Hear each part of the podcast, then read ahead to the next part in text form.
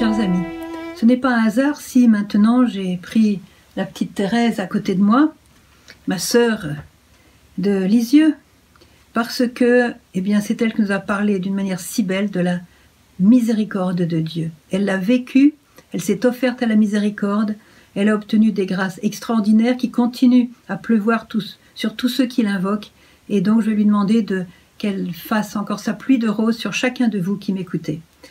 Vous savez qu'il y a une bonne nouvelle de la part de Rome, c'est que le 27 mars prochain, donc dans quelques jours, à partir de 18h, le pape va présider un moment de prière sur, vous savez, l'esplanade de la basilique Saint-Pierre, c'est-à-dire juste devant la porte de la basilique Saint-Pierre, et euh, pour nous donner sa bénédiction Urbi et Orbi. Alors il invite tout le monde à participer spirituellement, évidemment, euh, à cet événement, euh, à travers bien sûr les moyens de communication, à travers l'Internet et les sites, etc.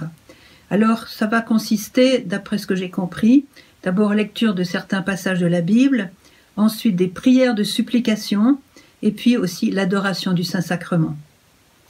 Et puis le pape va donner donc sa bénédiction Urbi et Orbi, et euh, dans cette bénédiction, vous aurez la possibilité de gagner ce qu'on appelle une indulgence plénière, et cela pour tous ceux qui l'écoutent en direct à travers euh, l'Internet. Cette bénédiction, qui est d'abord pour la ville de Rome et pour le monde entier, en fait, est donnée chaque année par le pape, mais seulement pour Noël et Pâques. Toutefois, avec la conjoncture actuelle, la pandémie qui nous occupe et qui occupe le monde entier, le pape a étendu cette bénédiction à tous ceux qui sont liés plus ou moins euh, concrètement avec cette pandémie. D'ailleurs, le monde entier en fait.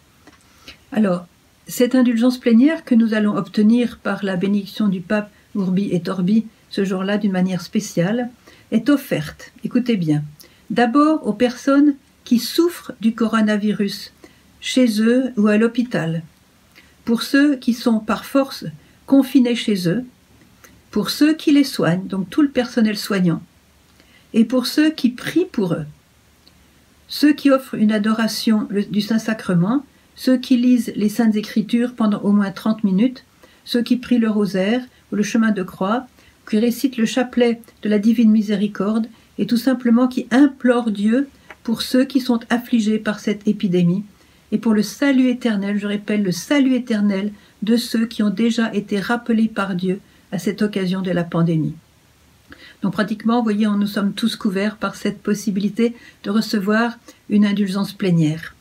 Alors bien sûr, euh, l'indulgence plénière est offerte euh, par cette bénédiction, mais elle est quand même sujette à certaines conditions prévues par euh, le décret exceptionnel dû à la pandémie actuelle. Alors, il faudrait d'abord que cette, indulgence plénière soit reçue dans un esprit de détachement de tout péché et donc de vrai, repentir du péché. Donc avec la contrition sincère du péché et bien sûr le projet de, tout faire pour ne pas y retomber. Et puis la ferme résolution d'aller confesser ce péché, ces péchés, dès que cela sera possible, surtout dans le cas de péché mortel. Bien sûr, dans l'esprit de détachement de tout péché, on inclut aussi le fait de pardonner à ceux qui nous ont offensés, de ne garder aucune amertume, aucun ressentiment par rapport à ces personnes-là. Et ça, Jésus nous l'a appris très clairement dans l'Évangile et aussi dans la prière du Notre Père. Pardonne-nous nos offenses comme nous pardonnons à ceux qui nous ont offensés. Alors quelquefois, à cause de choses très graves, le pardon nous semble impossible, en tout cas très très difficile et on a du mal à, à le faire. Alors euh, n'oubliez pas qu'il est toujours rendu possible grâce à Jésus, parce que nous pouvons supplier Jésus très sincèrement de mettre son propre pardon divin dans notre cœur. Notre cœur peut-être ne le peut pas faire tout seul, mais nous allons demander à Jésus de mettre son pardon divin, afin que ce pardon, qui est demandé avec sincérité bien sûr, puisse croître en nous jusqu'à prendre toute la place et nous faire pardonner nous-mêmes en union avec le pardon de Jésus. Et ça marche, essayez, ça marche. Il suffit de le demander sincèrement et ne dites jamais il m'est impossible de pardonner, parce que Jésus veut que nous pardonnions. Et il fait la fête quand nous pardonnons. Il fait la fête pour nous et aussi pour ceux qui sont pardonnés. C'est voilà, c'est comme ça. Euh, donc alors il nous faut donc un détachement parmi les conditions, détachement de tout péché, même véniel, aucun attachement, voyez, à tout péché, parce que le péché apporte la mort. Hein. le salaire du péché, c'est la mort, nous dit saint Paul, et le don de Dieu, c'est la vie éternelle. Parmi les conditions aussi, il est bon de faire une bonne confession sincère, donc, et on la fera euh, spirituellement avec le désir de se confesser, puisqu'on ne peut pas se confesser, on n'a pas de prêtre sous la main, on ne peut pas se confesser sacramentellement, on va avoir le désir de se confesser, avec le projet bien sûr de le faire réellement dès qu'on aura un prêtre disponible, et puis de faire une, communion, une communion sacramentelle qui sera elle aussi impossible, mais j'ai déjà expliqué comment on pouvait faire une communion spirituelle. Voilà. Et puis, il est important aussi de faire des prières aux intentions du Saint-Père. Il suffit pour cela de faire avec tout son cœur un Notre Père, un Je vous salue Marie, un Gloire au Père, et puis d'autres prières avec le cœur, bien sûr, que vous pouvez euh, ajouter. Voilà. Donc avec le, sincère désir que le Saint-Père soit béni. Alors, euh, l'Église, vous voyez, avec le sacrifice de la messe qui continue, parce que les prêtres, même s'ils sont eux-mêmes dans le confinement, ils célèbrent, la messe, et c'est la, messe de toute l'Église. Hein. Donc l'Église prie pour ceux qui ne peuvent pas recevoir le sacrement des malades. Elle les confie à la miséricorde divine par la vertu de la communion des saints. Elle accorde aussi l'indulgence plénière à ceux qui sont sur le point de mourir. Là aussi, c'est quelque chose de spécial pour ce temps-là, à condition que ceux-ci, qui sont sur le point de mourir, soient bien disposés dans leur cœur, évidemment. Il n'y a rien de automatique avec Dieu. Hein. c'est le cœur, Dieu voit le cœur. Hein. Et à condition qu'ils aient prié aussi quelques prières durant leur, durant leur vie. Que ce soit euh, un Notre Père, un Je vous salue Marie, un Je crois en Dieu, une, le chapelet de la miséricorde, un chapelet, un chemin de croix, au moins qu'ils aient quelque chose, voyez, à présenter. Et dans ce cas précis, donc des mourants, c'est l'Église qui comble et qui remplit les trois principales conditions puisque le mourant ne le peut plus. Il est aussi recommandé que pour l'obtention de cette indulgence plénière, eh bien, on use du crucifix ou d'une croix. Hein. Souvenez-vous aussi de, de, tant de personnes. Je me souviens d'un témoignage d'une personne du village, un homme, qui avait beaucoup lutté contre l'Église dans le parti communisme ici à Medjugorje et qui avait fait beaucoup de dégâts dans l'Église, arrêté des chrétiens, mis en prison. Euh, enfin, il avait, il avait agi d'une manière vraiment blessante pour l'Église. Il avait fait beaucoup de mal. Et voilà qu'il a été atteint d'un cancer et dans sa souffrance, il blasphémait. Il blasphémait tellement durement que tout le monde était inquiet sur son salut éternel. Il était catholique, baptisé, etc. Enfin, il avait viré de bord.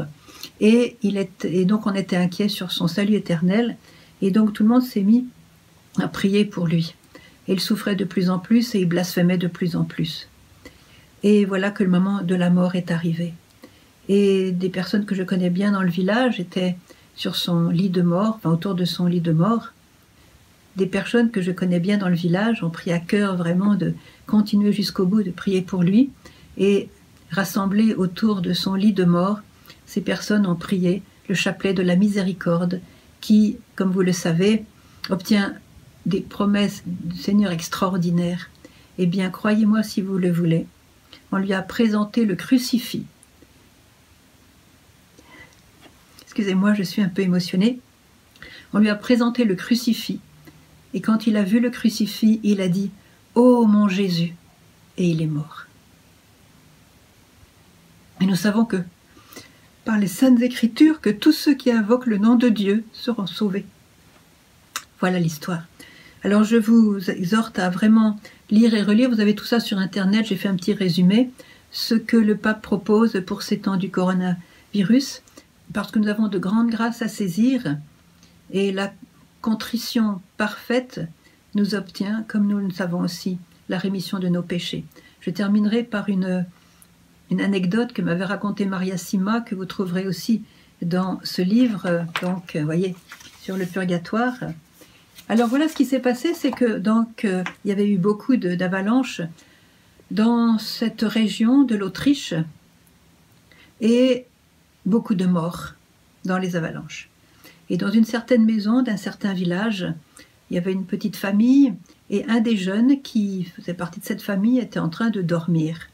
Et puis il a été réveillé par des cris d'angoisse de personnes qui étaient sous la neige et qui étaient prises dans l'avalanche la, dans et qui disaient Sauvez-nous, sauvez-nous, on, on est sous les avalanches, sauvez-nous, sauvez-nous, au secours, au secours, voilà. Bien sûr, tout ça en allemand puisqu'on était en Autriche. Ce jeune s'est levé d'un bond. Il a dévalé l'escalier de sa maison pour aller secourir ces gens. Au pied de l'escalier, il a trouvé sa mère qui le bloquait. Et qui lui a dit non, non, tu vas pas sortir, on a eu déjà assez de morts comme ça dans le village, je ne veux pas que tu risques ta vie, tu vas rester dans ton lit et, reste tranquille, euh, laisse-les. Mais le petit, euh, le, jeune était plus fort que sa mère, il a délicatement remis sa mère en place sur le côté gauche et il est sorti au secours de ces personnes-là, dans un élan d'amour pour ces personnes. Et puis sur le chemin, il a été pris lui-même par une avalanche et il en est mort. Il est mort sur le chemin pour aller secourir ces personnes-là. Alors qu'est-ce qui s'est passé? Il s'est manifesté à Maria Sima, donc cette mystique autrichienne qui avait comme ministère de prier pour les âmes du purgatoire et qui se trouve qu'elle les voyait, elle les voyait. Donc il est apparu à sa Maria Sima et lui a demandé Demande à ma famille de célébrer, de faire célébrer trois messes pour que je puisse. Je suis au purgatoire, qu'il célébrait trois messes pour que je puisse sortir du purgatoire et aller au ciel. Donc il a donné toutes les indications de la famille. Maria Sima s'est rendue dans la famille et a annoncé cet événement. Et ses amis, donc l'ami de ce jeune, ont dit oh là là, euh, quand on a su qu'il était mort, on s'est dit oh là là, J'aurais pas aimé d'être comme lui devant le trône de Dieu avec tout ce qu'il avait fait comme péché. Et il a expliqué à Maria Sima que il était dans de graves péchés, mais que cet acte de pur amour, de pure charité, où il a risqué sa vie pour sauver d'autres personnes, cet acte de charité, eh bien, l'a sauvé de la damnation. Et avec trois messes, donc la, prière de l'Église qui devait s'élever en sa faveur, eh bien, il a pu sortir du purgatoire, il est réapparu à Maria Sima en disant, voilà, je suis sorti du purgatoire, merci pour les messes. Alors vous voyez, la, leçon que l'on peut tirer de cela, c'est que la sincérité d'un acte d'amour, la charité, nous dit Saint Paul, couvre une multitude de péchés. Voilà, souvenez-vous de ça. Alors c'est pour ça que dans l'obtention aussi des indulgences, qu'elles soient plénières ou partielles, n'oubliez jamais de faire un bel acte de charité. Et puis, euh, ayez confiance en l'infinie miséricorde de Dieu. Il suffit que le pécheur ait un sincère repentir, voyez, pour faire craquer Dieu. Je ne veux pas vous laisser sans vous lire un passage fondamental du petit journal de Sœur Faustine, c'est le paragraphe 147. Écoutez bien sur la miséricorde divine. Il y en a beaucoup d'autres, mais celui-là est central. Jésus parle à Sœur Faustine. Écris et parle de ma miséricorde. Dis aux âmes qu'elles doivent chercher consolation au tribunal de ma miséricorde. C'est là que se réalisent et se renouvellent sans cesse les plus grands miracles. Point n'est besoin pour obtenir ce miracle de faire de lointains pèlerinages ni de faire étalage d'un quelconque cérémonial. Il suffit de se jeter avec foi aux pieds de mon représentant, donc le prêtre, de lui dire sa misère et le miracle de la miséricorde divine se manifeste, se manifestera dans toute son ampleur. Alors je rappelle que, en l'absence de prêtre, il suffit de faire ce même geste de tout son cœur avec sincérité, comme Marie nous l'a dit dans un de ses derniers messages, ayez des sentiments sincères, donc purs, pas pas d'arrière-pensée, pas de mélange, des sentiments sincères de, de contrition. Même si écoutez bien, même si cette âme était déjà comme un cadavre en décomposition, et même si humainement parlant, il n'y avait plus aucun espoir de réanimation, même si tout semblait perdu, il n'en est pas ainsi avec Dieu. Le miracle de la miséricorde divine restaurera cette âme dans toute son intégrité. Et Jésus ajoute Ô malheureux qui ne profitez pas maintenant de ce miracle de la miséricorde divine, en vain vous appellerez, il sera trop tard. Alors très souvent, euh, nous nous rendons compte que nous confessons le même péché et que nous retombons dans les mêmes pièges, dans les mêmes écueils. Voilà. Alors il faut savoir que ce que le Seigneur attend de nous, ce n'est pas la diversité des péchés dans la confession, mais la sincérité de notre repentir. Alors voilà un paragraphe encore de Sœur Faustine que j'aimerais vous lire, c'est le 1292. Malgré ma sincère résolution, il m'est arrivé de retomber dans la même erreur.